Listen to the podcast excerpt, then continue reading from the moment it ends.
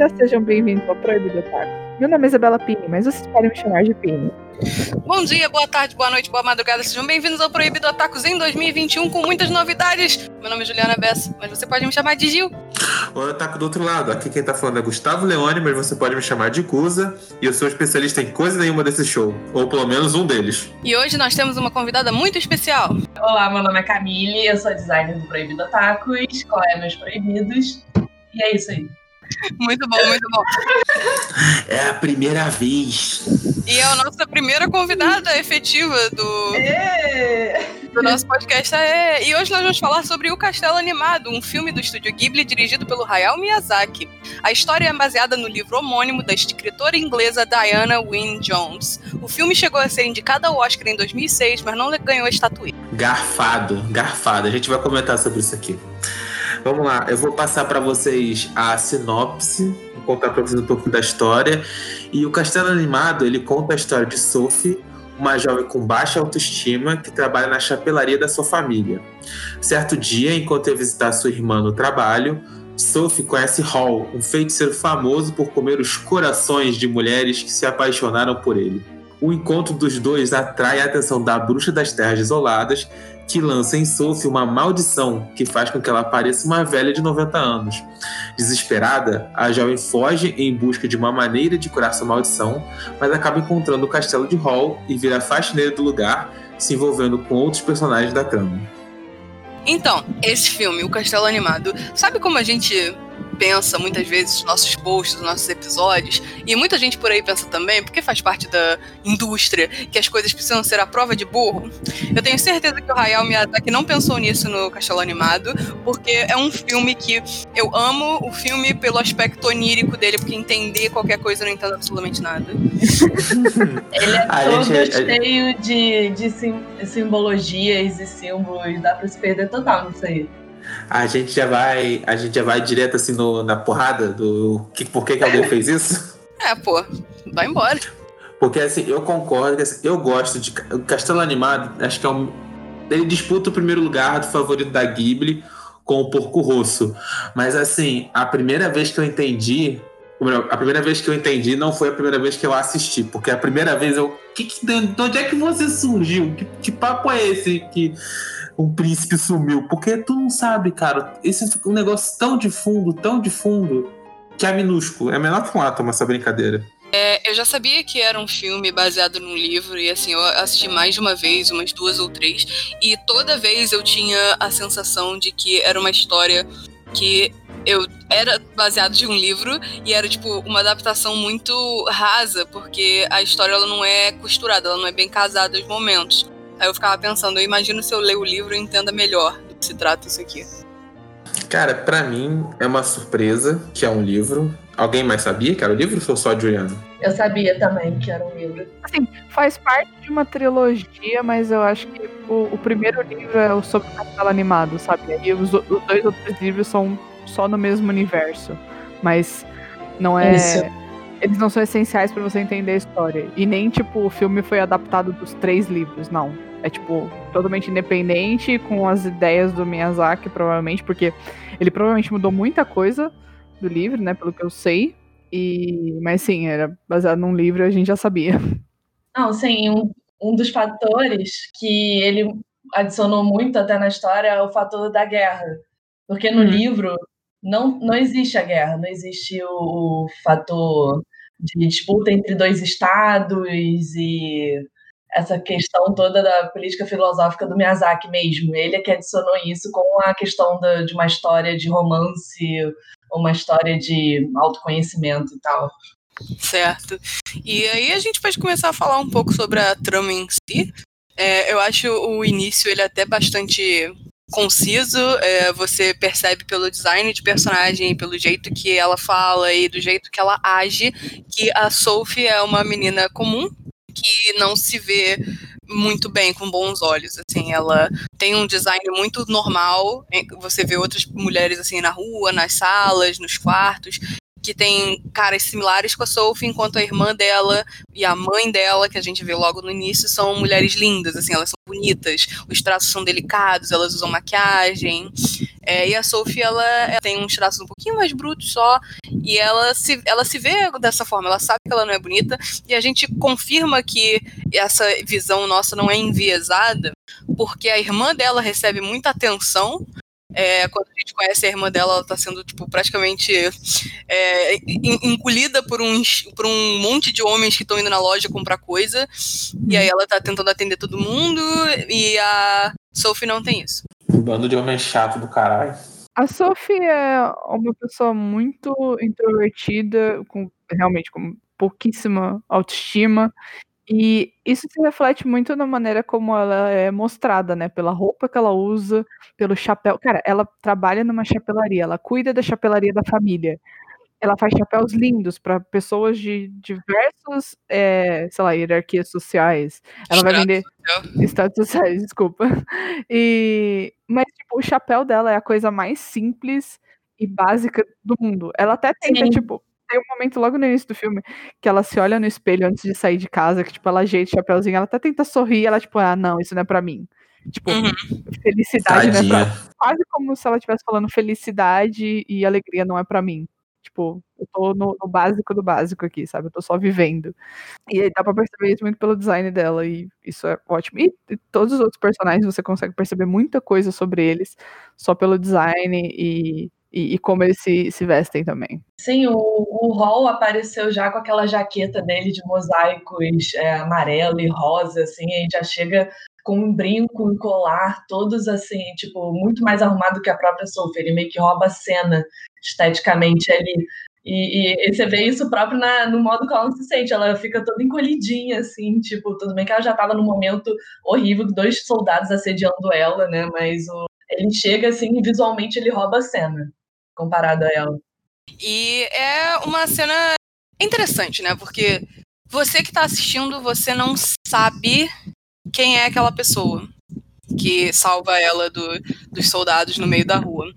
É, mas você meio que pode deduzir com o que as pessoas falam antes, que tem toda aquela comoção de que estão vendo uma figura se mexendo no horizonte, é o castelo animado de Cal, é, ele é um feiticeiro, uhum. uau, não sei o que, ele é bonitão, ele rouba os corações das garotas, blá blá blá. E aí, de repente, um cara bonitão surge e salva a Sophie. Fazendo magia.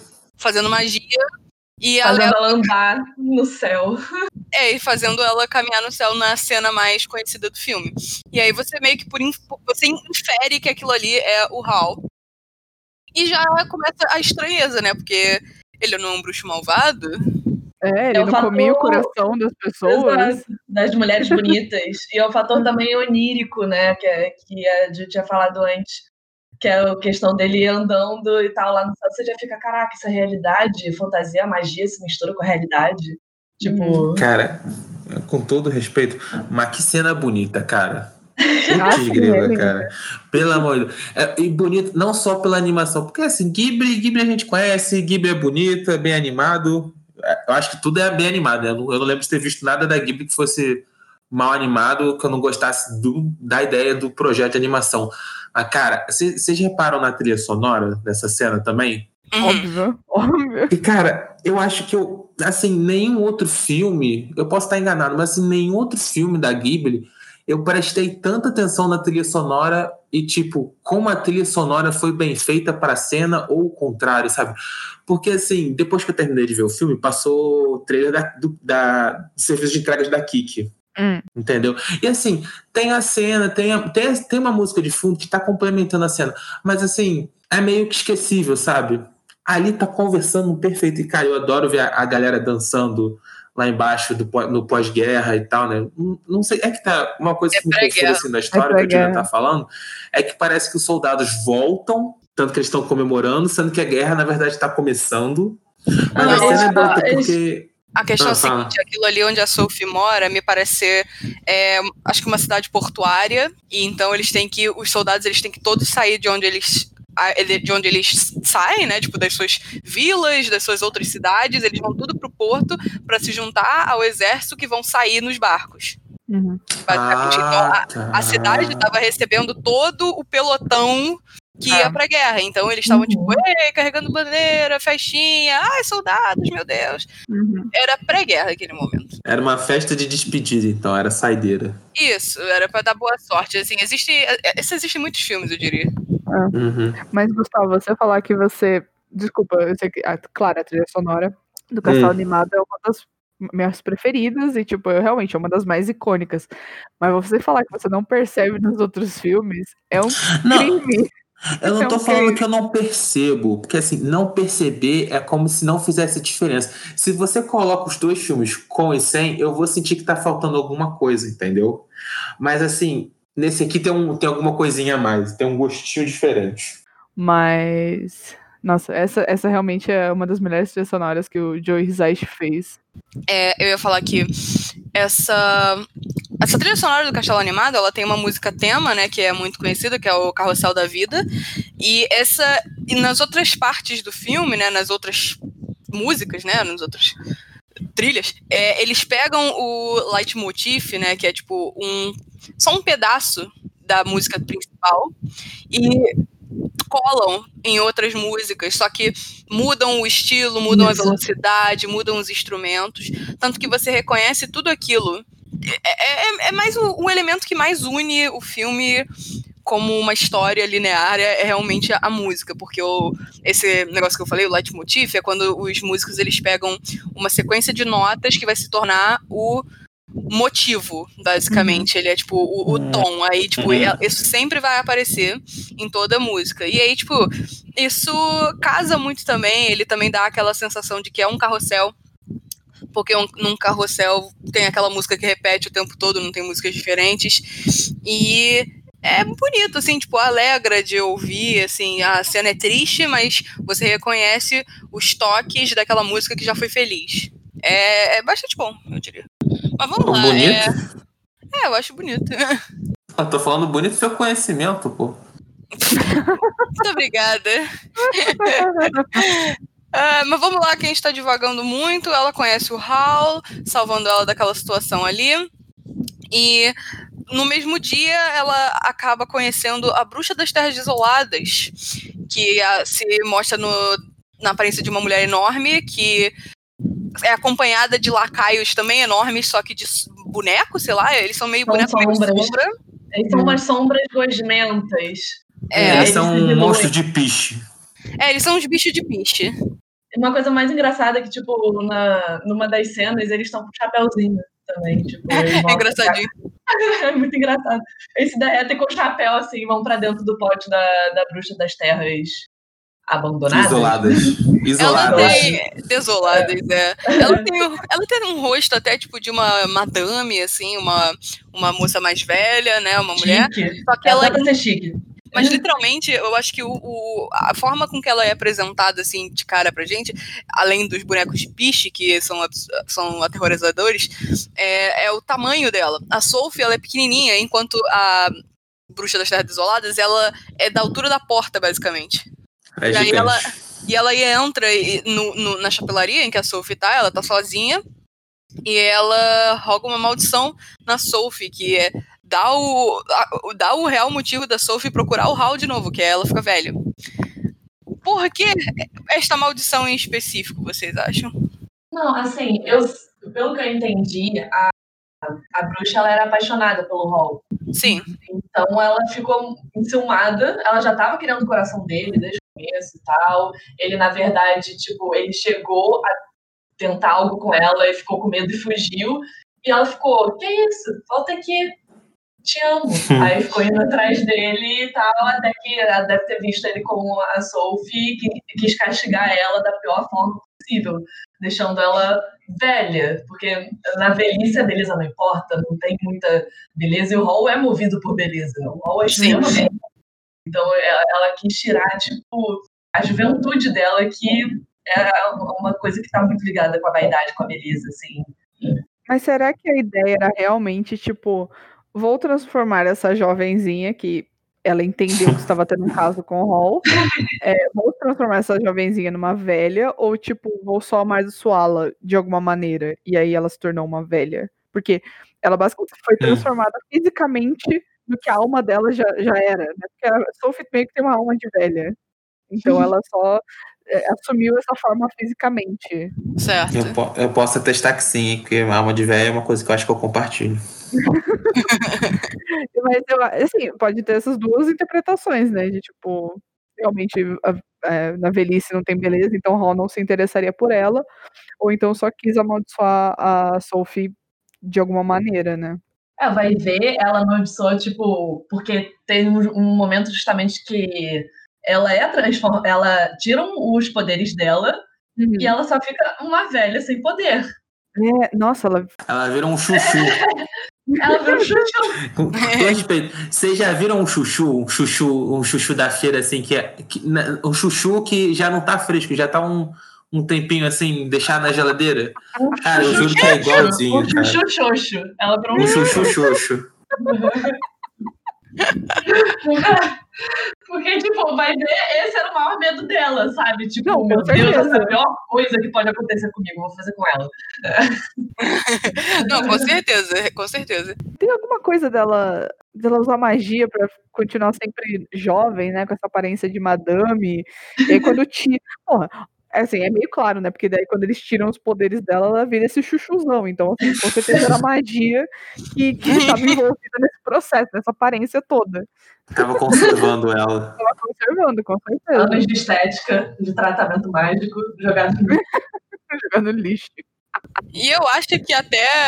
Eu acho que até a Sophie em si, ela não entende por que ela tá sendo amaldiçoada.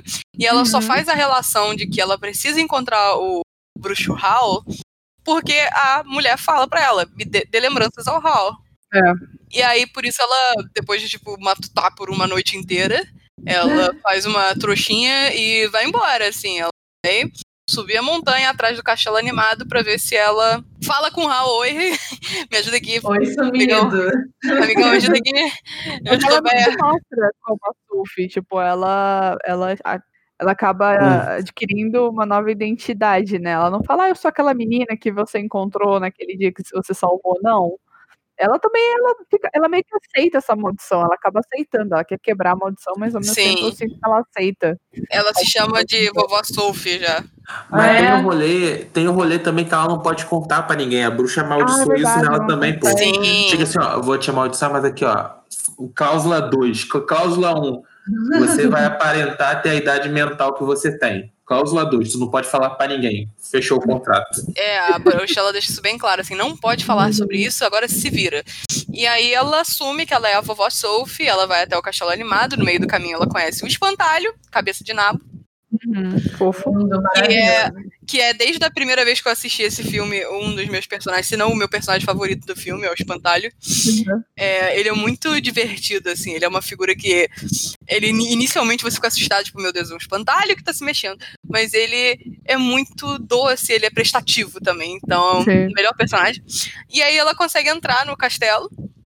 É, o Hal não está, mas quem está é o molequinho, Ai, eu. Marco. Mercury. É o Marquinho. é o Marquinhos. Marquinhos. Ele é maravilhoso. Eu acho que ele é um dos meus personagens favoritos.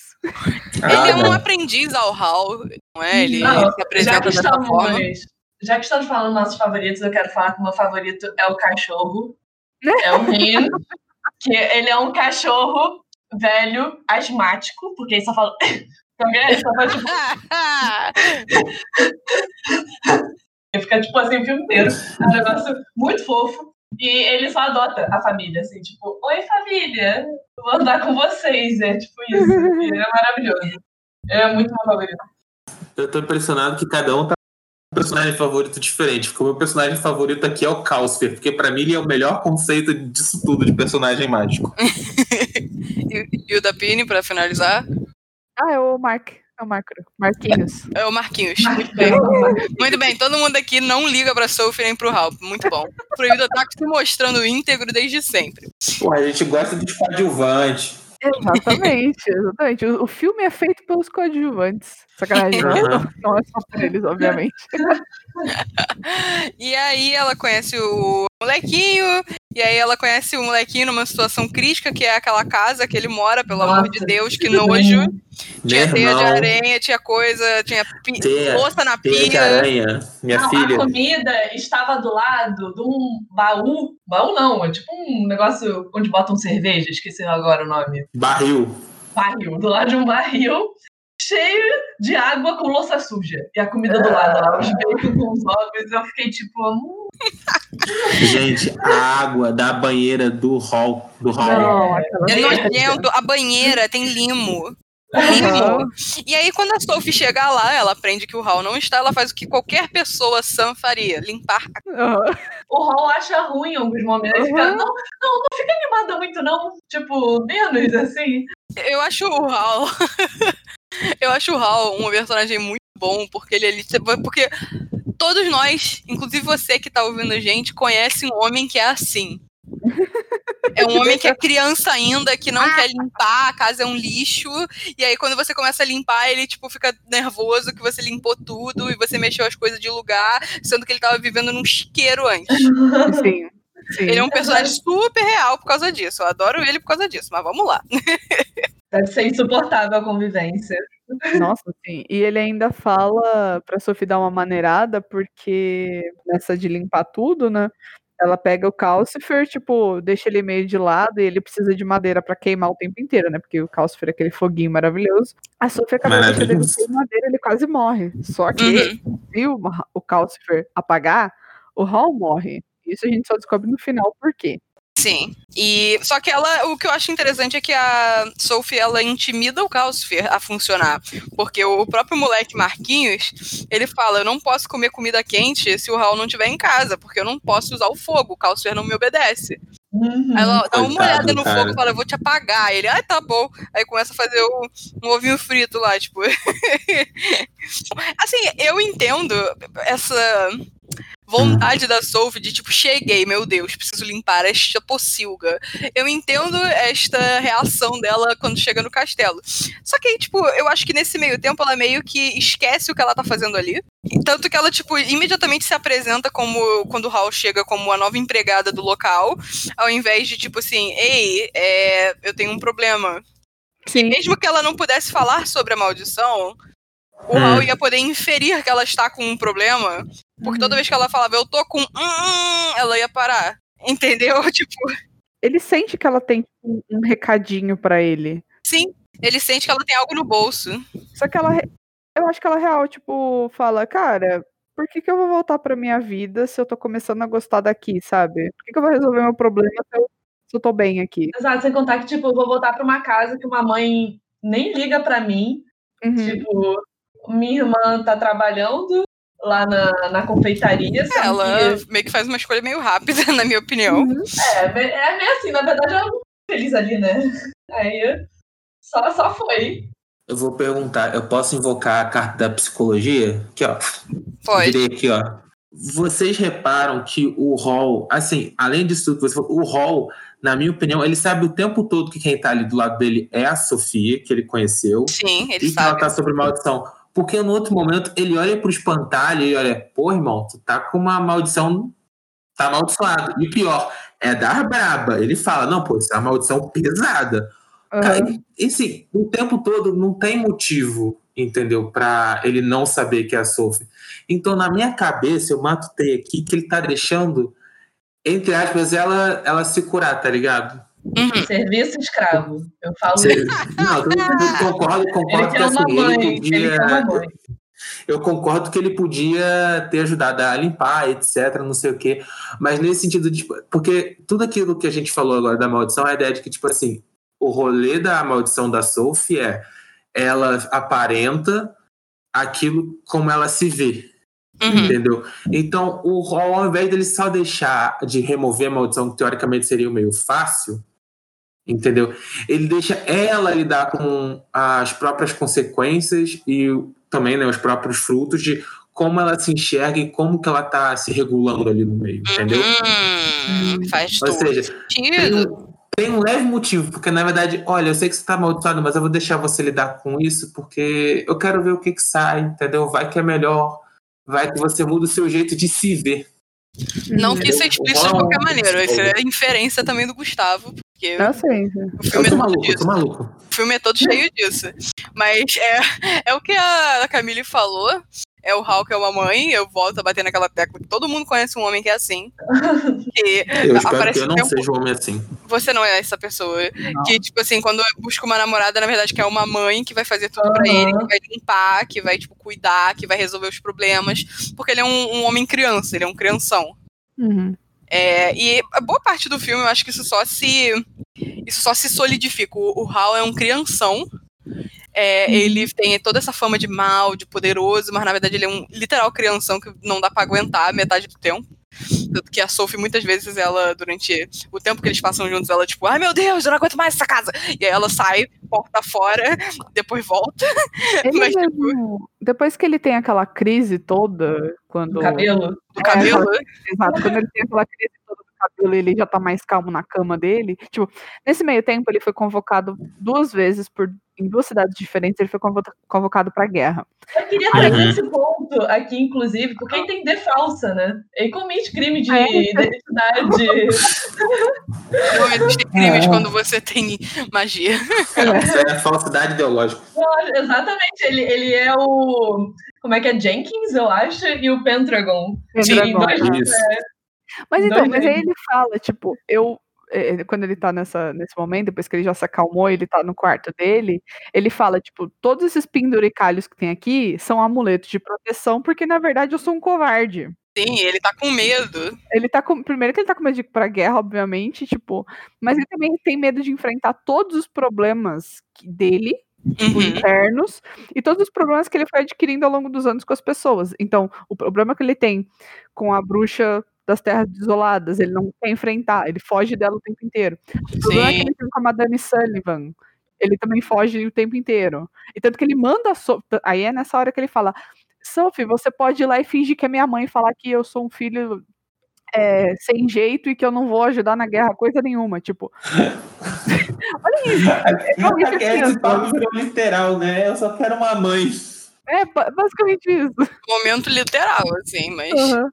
Mas ele é, tipo assim, ele é crianção e ele é covarde, ele não sabe lidar com os próprios problemas. E aí, ao longo do filme, Eu não ele. diria que ele é covarde, eu diria que isso é só outra faceta do fato de que ele é uma criança. Ele, ele não é covarde. Eu, eu acho que é o contrário. O Hal ele não é covarde. Ele só não quer ter que lidar com os. Responsabilidade. Problemas de adulto. Também, ele não quer lidar com essas coisas, mas ele não quer lidar com as consequências das ações dele. Uhum. Ele não quer lidar com o fato de que, assim, ah, eu, eu tiro dinheiro dos aldeões fazendo uma lojinha de magia, o rei sabe que eu tô aqui, mas eu não quero lidar com a consequência de ser chamado pra guerra. Ah. Ah, eu me interessei aqui pela bruxa das terras desoladas, eu vou namorar com ela um pouquinho, ai, mas eu não gostei mais dela, então eu vou fugir, eu não quero lidar com é, terminar esse relacionamento, e aí por isso que a bruxa fica rancorosa e esquisita.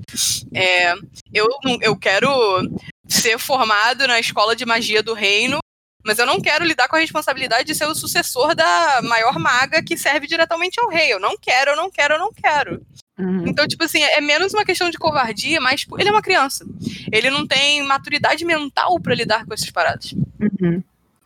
Ah, agora eu pensei no negócio, mas eu não sei se é spoiler. Dá logo, dá-lhe. Cara, que spoiler, vai lá. Não é nem spoiler, é só, tipo, eu não sei se poderia ser explicado. É claro, talvez não. Mas, tipo, ah, ele perdeu o coração dele justamente quando ele era criança, kkk. Não, Mas é, isso mesmo. é. O Calcifer que guardava toda a parte calorosa e, sei lá, do, do, do hall. Então, e, e até, tipo, ele passava isso pra casa, porque o Calcifer que move a casa. Então, aí ele Uhum. passa, terceiriza um monte de coisa do hall pra casa.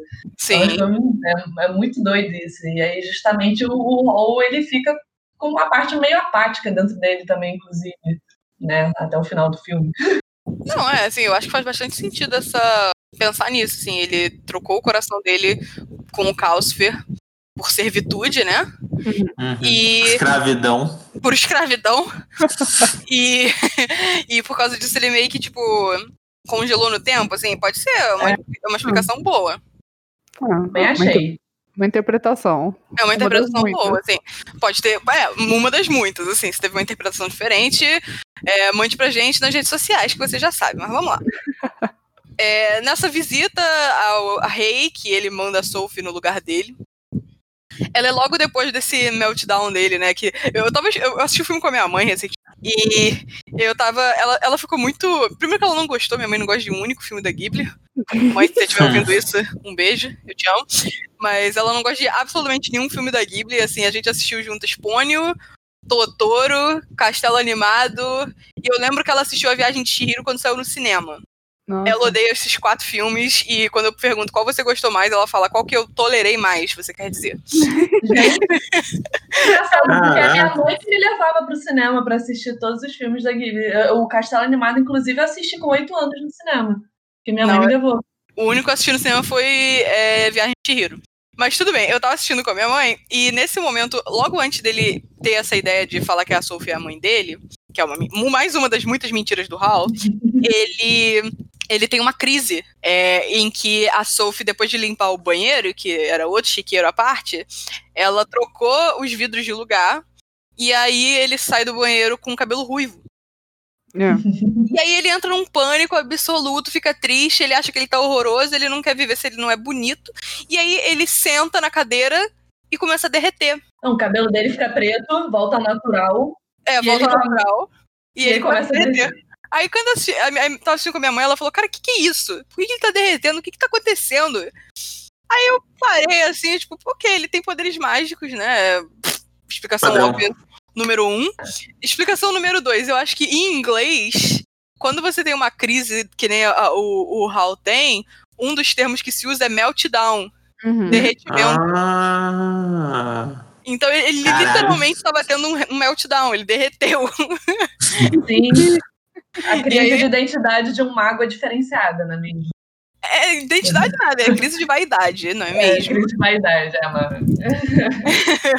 Mas enfim, aí depois desse momento, né, a gente vê o quarto dele, ele fala que é pra Sophie de ser a mãe dele, aí a Sophie vai, e a gente reconhece novamente a bruxa, né, a desolada que tá lá, foi junto, E o cachorro. e o cachorro, que a Sophie acha que é o Hal, que é muito engraçado, diga-se de passagem.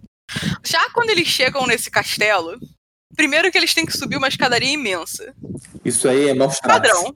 Eu achei padrão. Padrão não. Maus Eu achei padrão, eu achei padrão. Tipo assim, vagabundo não vai ajudar. Tipo assim, vai subir a pé sim, o rei mora em cima de todo mundo e Uhum. vocês que lutem. Achei padrão. Mas já é estranho. Tipo, você já se sente estranho, vocês têm uma sensação de não estar seguro no momento que a véia senta, a bruxa das terras desoladas, ela sua tanto que ela vai, tipo, envelhecendo Uhum. né? Ela vai ficando mais enrugada. E aí, quando ela senta, tem, tipo, lâmpadas enormes que aparecem demônios do chão. E aí, tipo, literalmente só por um- um- uma criancinha chama a Sophie, mas ela fica pra trás, presa num círculo demoníaco. E, tipo, você fica, meu Deus, o que tá acontecendo nesse filme? É muito. É muito. Dá medo, né? Dá medo. Não É, foi só não eu, né? lembro... Não, não. Eu não lembro se é explicado, se tipo, se a Sullivan fala que, tipo, Hum. ah, eu tirei a magia dela porque eu não confiava nela. Mas eu acho Não, que é eles, coisa relacionada. eles, ela chega a falar que ela, ela fez um trato com o demônio, a Sullivan, Ah, verdade. e ela fez um trato com um demônio assim, duvidoso. E, e coisa assim, e aí eles cortaram a magia dela porque eles não podem mais fazer vista grossa pra, pra Ah, é verdade. tipo de coisa. Uhum. E aí, aí ela fala assim pra, pra mãe do Hall, né? Pra Sophie. Ela fala: se o Hall continuar nesse jeito, a gente vai ter que cortar os poderes dele também. Uhum. É, porque o Hall tava em processo de ser meio possuído ou de fazer um trato, alguma coisa assim, que não fica muito claro também, eu acho. A verdade, sabe qual é a verdade mesmo? A Sullivan, ela tá querendo monopolizar o uso da magia no reino. A verdade é essa. Mas, cara, ô Juliana, o, você perguntou Hum. a, a cena da, da bruxa desolada derretendo nas lâmpadas. Vou Sim. dá, dá medo, dá medo, dá desconforto. Mas eu juro que você descreveu de uma maneira muito mais aterrorizante. Pô, mas foi. Pra mim, cara, olha só. É porque eu falei, esse filme não é a prova de burro. No caso, a burra sou eu. Então, tipo assim, como eles são várias cenas que, a princípio, elas são desconexas, às vezes nem as falas da Sophie conectam uma com a outra, elas não são. Não parece que ela tá numa conversa que nem a gente aqui, que, tipo, dá pra entender onde é que eu tô indo. Uhum. Uhum. É, aquela cena em si, ela, você já fica tipo, meu Deus, que, que tá acontecendo nesse filme? Uhum. Do nada isso, secaram a mulher, surgiu um demônio do chão, a Sophie saiu de fininho pelas lateral, tipo, que isso? Tá mesmo, bicho? O, o garotinho que levou ela até a Sunnyman só puxou o, a, o negócio. Puxa a alavanca, Kronk. Só puxou o- a Era o. Dimitri. Era o Dimitri da Anastácia que foi lá salvar ela. Puxa a alavanca, Kronk. Foi isso aí, ela virou. Ah, ah, o chuchu, xoxo. O chuchu. Xoxo. Xuxu, xuxu, é. E aí ela conhece a Sullivan, que é a maior maga, né, e tal. É, fala, ah, eu sou a mãe do Hal, ele é um inútil, blá, blá, blá. A Sullivan nem... Ela tá nem aí, ela já, tipo, viu a mentira, viu que aquela mulher tá amaldiçoada, que aquela não é E apaixonada. E apaixonada. E apaixonada, né? Que é tipo, que é quando ela meio que muda, ela vira jovem porque ela tá apaixonada, então assim, as emoções dela estão diretamente relacionadas à maldição. E aí a Sullivan, ah, que mãe jovem ele tem, não é mesmo? Agora é o momento que o que tá naquela, na, no debate, né? Ah, o Hall não vem, não vem, não, meu filho é um inútil. A gente já descobre que o cachorro não é o Hall, e aí o Hall vem disfarçado pra tirar ela daquele, daquela arapuca, né? Essa cena, essa cena acontece tudo nessa cena, é impressionante. Aparece a cópia do rei, aparece o rei, aí todo mundo fica, o quê? Aí depois é o Hall, e todo mundo, ah, aí depois A gente vê a, a Suliman também usando magia. A Sullivan cara, também, ela tem uma o- magia muito, muito aterrorizadora também. Pô, mano, eu acho o duelo brabíssimo. Porque, tipo assim, o, eu não lembro se acontece mais cedo quando o Hall tá fazendo a Sophie andar no céu, mas ela cria primeiro um, um maremoto, né? Eu já penso, caralho, Pokémon usou surf. Não, isso não E- tem no, no- início. Não, cara, a, a, não, mas eu, não, o que eu tô falando que tem um momento que depois é, a qual é o nome da a, a nome da ditadora? Maga, Maga. Suprema, a Sullivan, eu esqueci. Aí.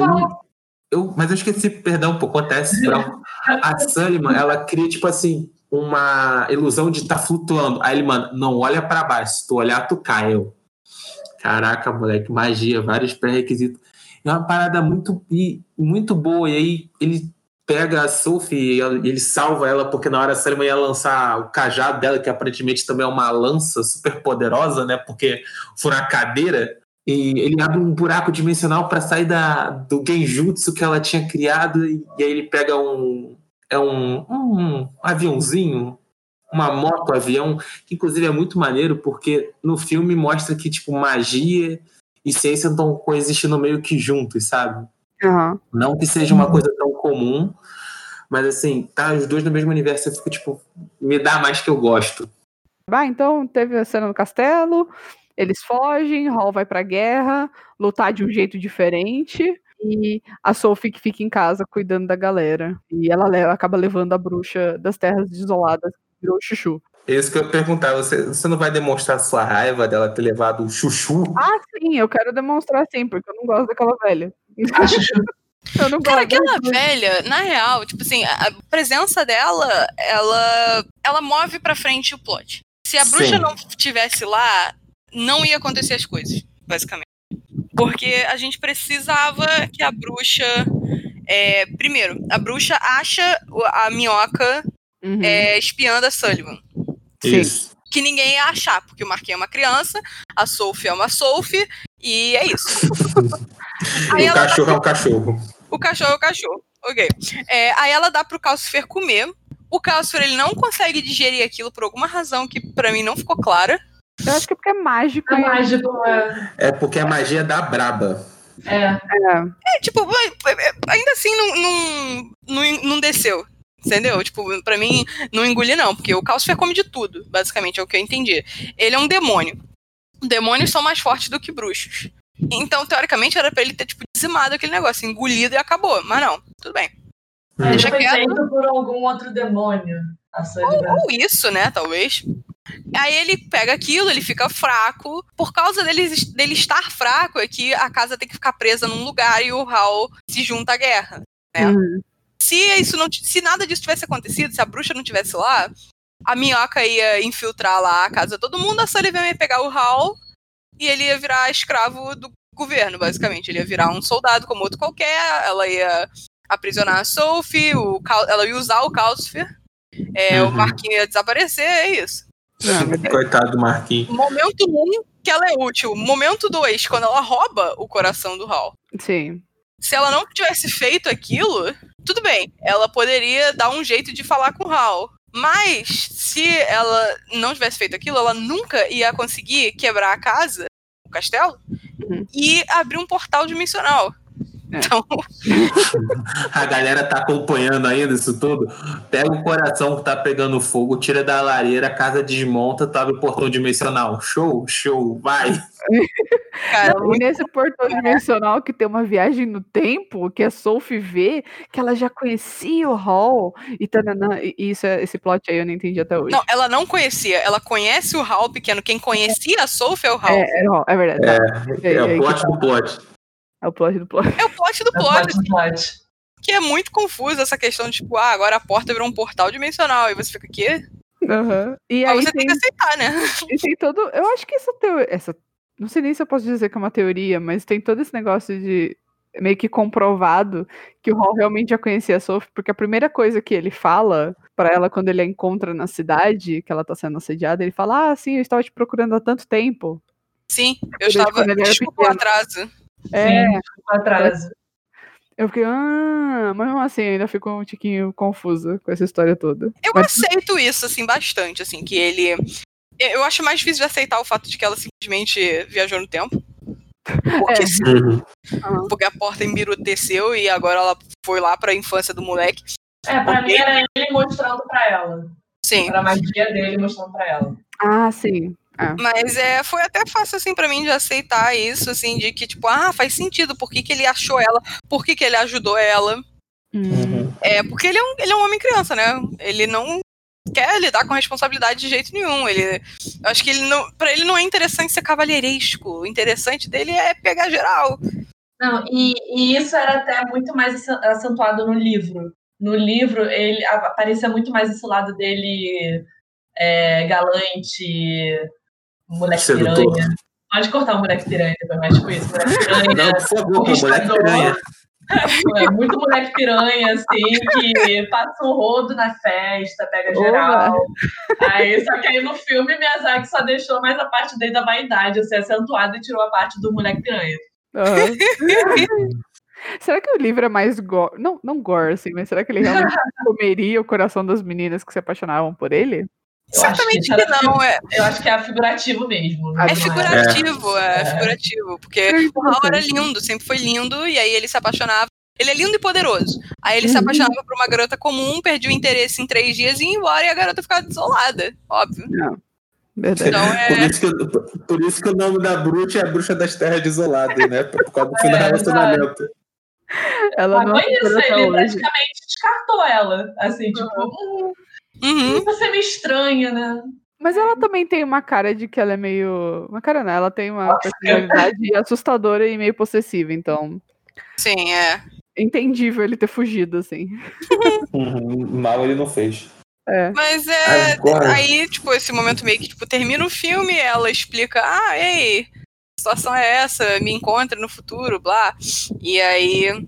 Aí também ela entende que o o poder qual do é né? Como não, começou. Qual é a maldição dele? Qual é a maldição dele? Que ele engoliu uma estrela e que o coração dele não estava mais lá e que para ele se libertar ele teria que ter o coração de volta. Então ela, ela vai a Sophie encontrar o castelo que a velhinha tá segurando o, o Calcifer para botar o coração no hall de novo. E aí, pra, aí, sim, a gente finaliza o filme com essa cena, bem bonita, inclusive. Eu gosto bastante. Uhum. Das cenas finais, assim. Que a Sophie, tipo, devolve o coração para ele. E ele vive. É, não, basicamente. ele sobrevive. Ela faz, uma, ela faz um transplante de coração, é, virou médico, cardiologista. Assim, a gente percebe ao longo do filme que o Hall se torna uma pessoa muito mais sociável e, tipo, muito mais amável, né? Porque antes ele era realmente, assim, mais egoísta. Uhum. E, uhum. e, ao longo do filme ele mesmo vai falando, ah, tipo, ah, não, Sophie, você foi muito, tá sendo muito importante para mim, né? E justamente quando ela coloca o coração de volta nele, você percebe que, tipo, eu acho que, assim, é o, é o ponto final de, tipo, pô, ele realmente mudou. Ele realmente é um novo cara agora. Um novo uhum. mágico. No feiticeiro. Novo mágico. Não feiticeiro. Pode fazer o cartão de visita, assim, melhor agora. Pode ir mais pra festas. Espera-se que ele tenha amadurecido depois desse momento. E Assim. antes É, da gente chegou, a entrar. vida adulta, chegou a vida adulta, finalmente. Finalmente, né? E antes da gente entrar no, no simbolismo, assim, falar um pouco mais da, das partes mais, eu diria, complexas de entender, assim, de primeira no Castelo Animado. É, o espantalho. Ah, não. Esse plot. Ah, É. não, mano. Não. Respeito. Deixa eu, descer, deixa eu descer, deixa eu descer esse aqui. Com todo respeito. O tempo todo tem uma história de fundo que tem um determinado príncipe desaparecido. Só que, cara, ninguém menciona isso. E, tipo, mencionou, tipo, uma vez nos cinco primeiros minutos do filme. Uhum. E foi, tipo assim, a conversa de esquina do, do figurante 4. Aí, no final, o espantalho salva a galera de, de cair do desfiladeiro. A Sophie, ah, eu tinha um espantalho, obrigado, dá um beijo nele. O espantalho vira o príncipe sumido. É, o príncipe tá Justin. O nome dele é Justin. Príncipe Justin.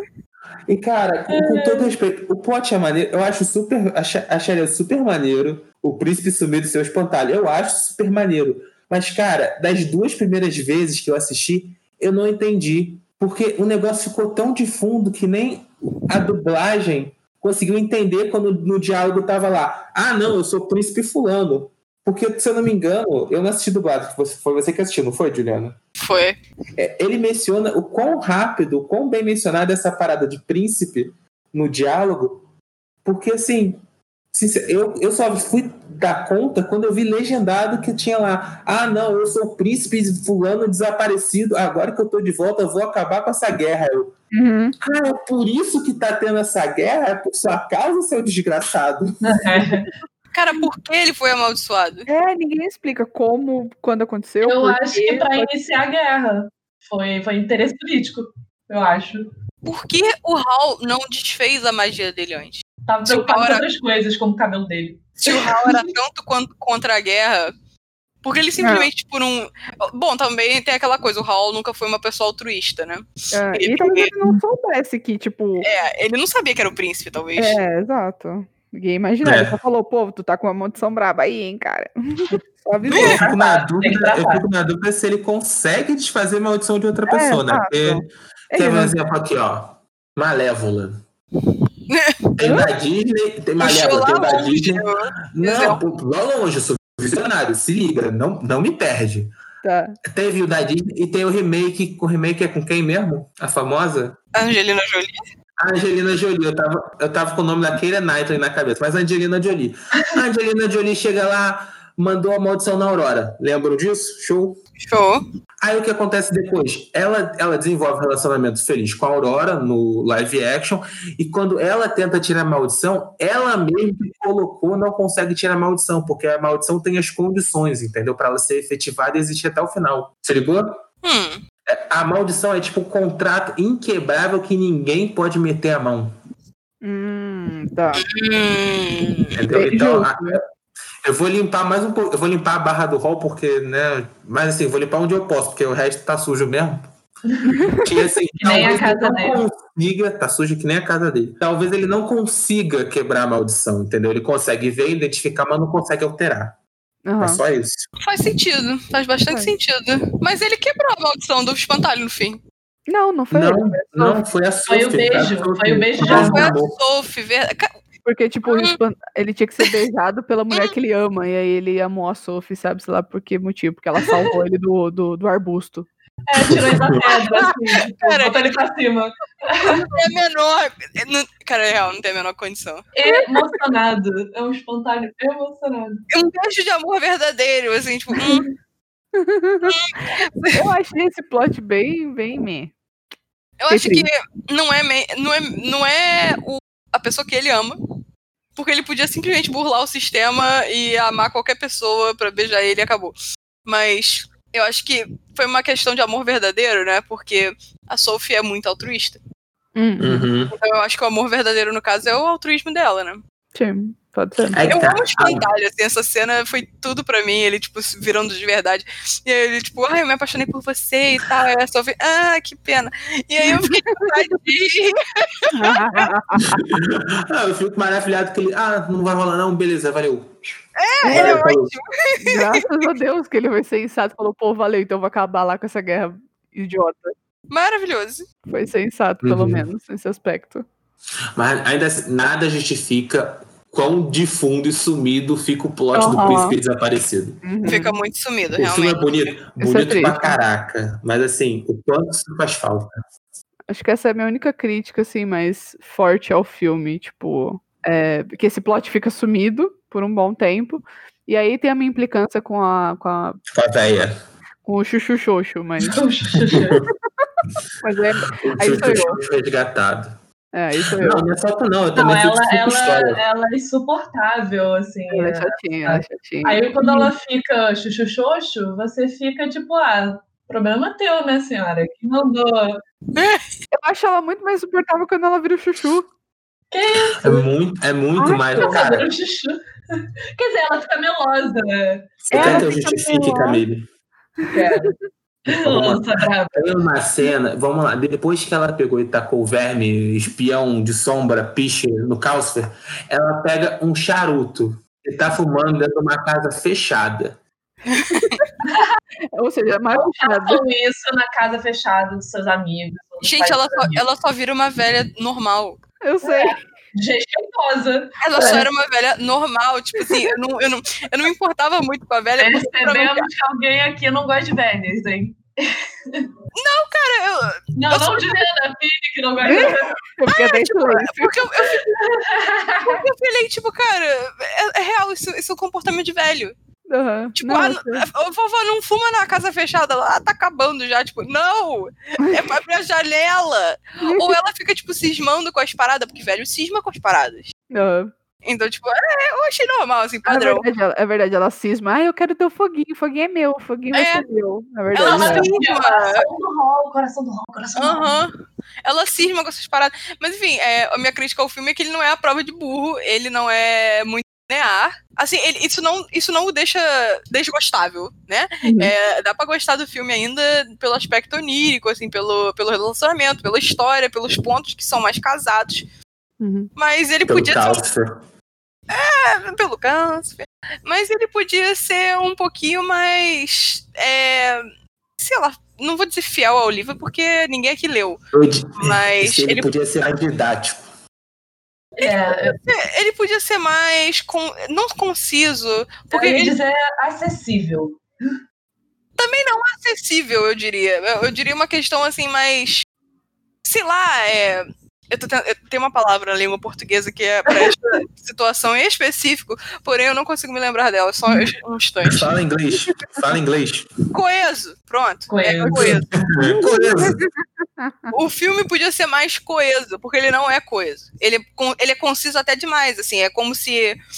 É como se o livro. Eu não, eu não sei aqui, ninguém aqui tem o livro, ninguém conhece o livro. É, é como se o livro da mulher tivesse 500 páginas e o cara adaptou para um filme de uma hora e meia. Não dá. Não dá, simplesmente não dá. É, tem coisa que vai ficar cortada. E aí, tipo, eu acho que ele cortou muito, enxugou muito, meteu coisa que não tem no livro, que é a guerra, por exemplo. E aí, tipo, o livro, a história original se perdeu. Pra mim, essa é a única crítica, assim, que ele podia se atentar um pouco mais à história pra não ficar tão confuso no fim. Porque uma, um- uma pessoa que tá, tipo, assistindo que não vai ficar matutando, não vai ficar, tipo, confabulando, é, que só vai, tipo, assistir o filme pelo filme, ela não vai se divertir tanto. No caso da minha mãe, ela odiou. Grande tia Fátima.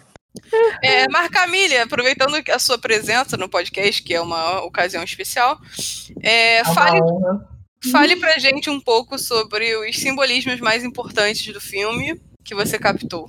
Então, pra mim, na verdade, tipo, o filme, ele é construído muito de dualidades, assim. Tipo, ao mesmo tempo que ele é um filme belo, por exemplo, ele lida muito com, por exemplo, contraste de belo, feio, o jovem com o velho. Então, e isso é representado muito, por exemplo, nas relações, né? Sophie velha, Sophie jovem. O belo e feio, tipo, aquele castelo horroroso, sabe? Mas o filme todo, ele é lindo de forma geral. E isso foi uma coisa que marcou muito em mim, que ele, tipo, ele constrói muitos símbolos com dualidades, tipo, e essas dualidades vão se completando. É, até que, por exemplo, a gente tem uma família, que é, no final a gente tem uma família, né? A gente tem o Uhum. Hall Uhum. e, a, e a Sophie, que são, tipo, o pai e a mãe, e tem o Marquinhos, nosso Marquinhos, que é, tipo, quase como se fosse um filho adotivo.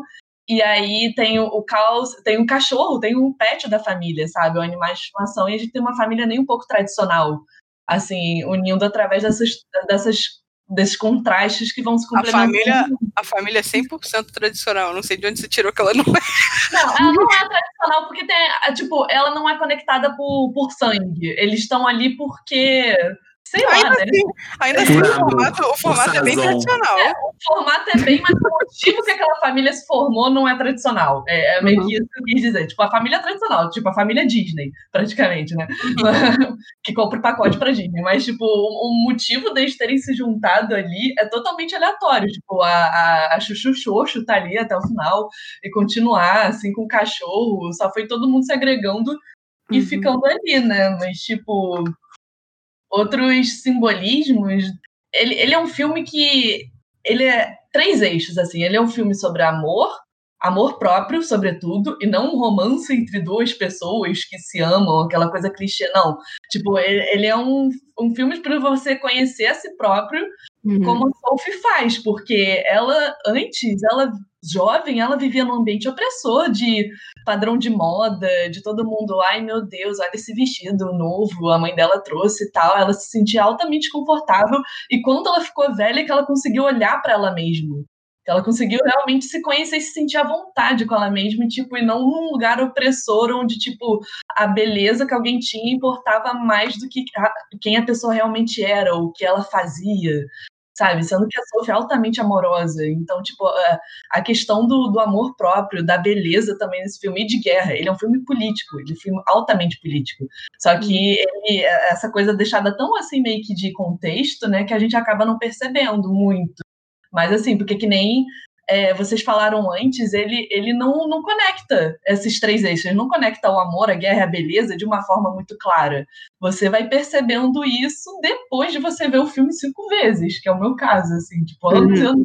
filme, que você vai percebendo, tipo, alguns simbolismos mais intrínsecos que você de primeira não consegue pegar porque é muita informação para você decifrar ao mesmo tempo. Sim. Mas eu acho que, só um adendo, assim, aí, talvez minha opinião. Não que ela não vivesse num, num lugar opressor, mas eu acho que ela mesma não, não acreditava nela, né? Eu acho que não foi só o ambiente que deixou ela assim. Eu acho que uhum. é uma coisa dela mesmo. E ao longo do tempo ela foi se aceitando dentro dela. E nem por questão de beleza, porque eu acho que ela nunca se preocupou muito com isso. A única coisa uhum. que ela. Uhum. Tipo assim, naquela cena antes dela sair de casa, ela só, tipo, puxa o chapéuzinho e sorri. Tipo, cara, ela não tá conseguindo sorrir direito. Tadinho. O quão, o quão deprimida e para baixo ela devia estar naquele lugar, sabe? O, como ela devia estar se sentindo mal com ela mesma. Mas enfim. Uhum. Só, não acho que seja só o lugar que ela é, está. Porque tem a personalidade dela também. É, você percebe que, é. tipo, pô, ela gosta de trabalhar na chapelaria, ela gosta de fazer coisa bonitinha, sabe? Ela, ela tá ali até porque é um negócio de família e tal, mas você percebe que ela faz o trabalho com muito amor e carinho, porque tem uns chapéus lindos naquele lugar. E, tipo, se ela não gostasse de, de, de fazer aquilo, ela não estaria ali.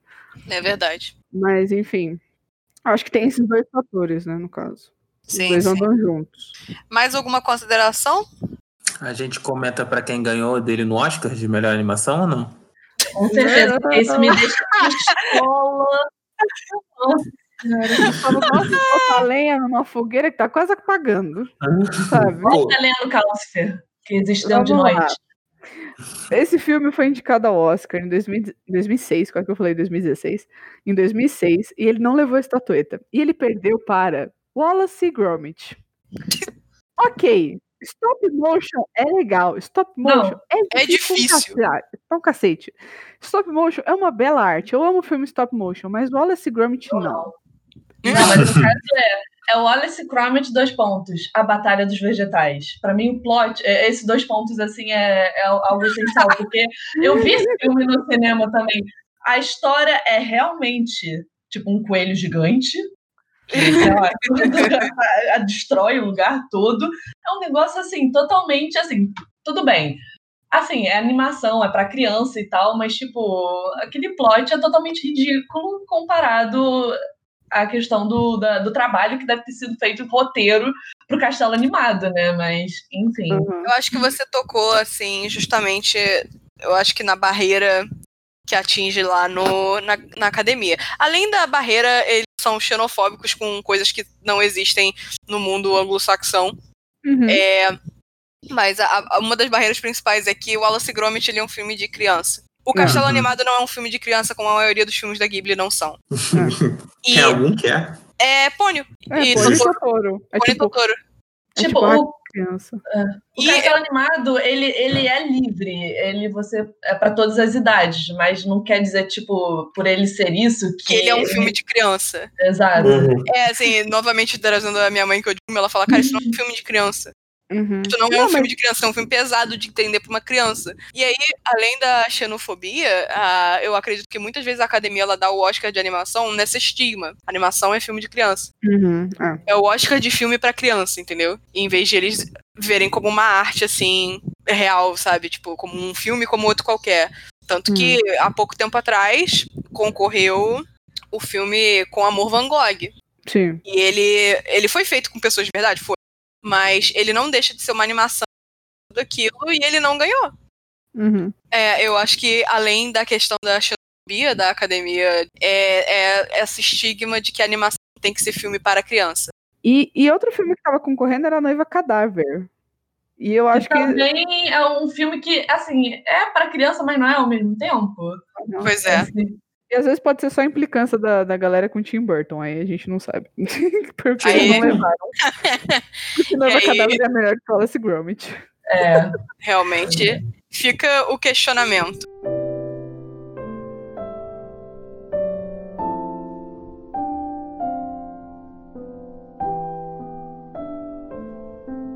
É, e eu acho que é isso, né? Camille, é mais uma coisinha. Fala pra gente, pros nossos ouvintes, aonde eles podem te encontrar. Fala qual é o seu trabalho, seu relacionamento com a gente. Tenho certeza que todos estão ansiosos pra conhecê-la melhor. Primeiramente, eu gostaria de agradecer muito pelo convite de estar aqui hoje. Castelo Animado é uma das minhas animações favoritas. Então, eu gostei muito também de ser a primeira convidada desse podcast que eu amo tanto. Justamente começando a responder as perguntas. Eu sou designer aqui do podcast, junto com, com o pessoal aqui. Então, a gente. Eu não sou designer sozinha, eu não faço as artes sozinha, eles fazem tudo comigo. Eu só materializo tipo, toda a criatividade deles em, em termos visuais, né? Então, eu, eu justamente, esse é o meu trabalho, sou designer formada, é, à procura de jobs, então, vocês podem mandar jobs, é, pode mandar à vontade, vocês podem me achar no Instagram Camilha, com dois L's, isso é importante, é, Vignal, é, ou vocês podem. é, esse user praticamente para todas as minhas contas. Twitter, é, na verdade, é esse também, apesar de eu estar com meu. Né, o meu, meu outro. Minha, outra personalidade, que é a Guaxinili, ali o nome, só que o user também é Camille Vignal. E todas as plataformas me encontram com esse user. E é isso, eu espero estar mais por aqui, outras vezes como convidadas também, de forma bem informal e que esse podcast não pare de crescer, né? Porque é família também. A gente falou tanto de família aqui. Uhum. oh, fofa. Fofa. É isso, galera. Se você que tá ouvindo tem um projeto que você gostaria de fazer decolar e você gosta do design do Proibido Otakus, porque afinal quem não gosta, é, mande uma mensagem pra Camille, ela vai estar sempre disposta a ouvir a sua ideia. Uhum. Faça um orçamento com ela e vamos ficando por aqui. É, você- legal. Eu sou legal. Todo mundo aqui é legal. E viu? Verdade, verdade. É, se você gostou do episódio, conta pra gente. A gente tá nas redes sociais, Twitter e Instagram, como arroba proibidotacos. Mas você também pode mandar um e-mail se você é do tipo mal. Estamos como proibidotacos.gmail.com. Você gostou? Você não gostou? Você tem alguma filosofia, uma devagar que a gente não fez? Diga pra gente, a gente vai gostar de ouvir. E por favor, se você também está até hoje chateado que Wallace Gromit ganhou no lugar de Castelo Animado e Noiva Cadáver no Oscar, por favor, ajude esse movimento. Eu estou chateado até hoje.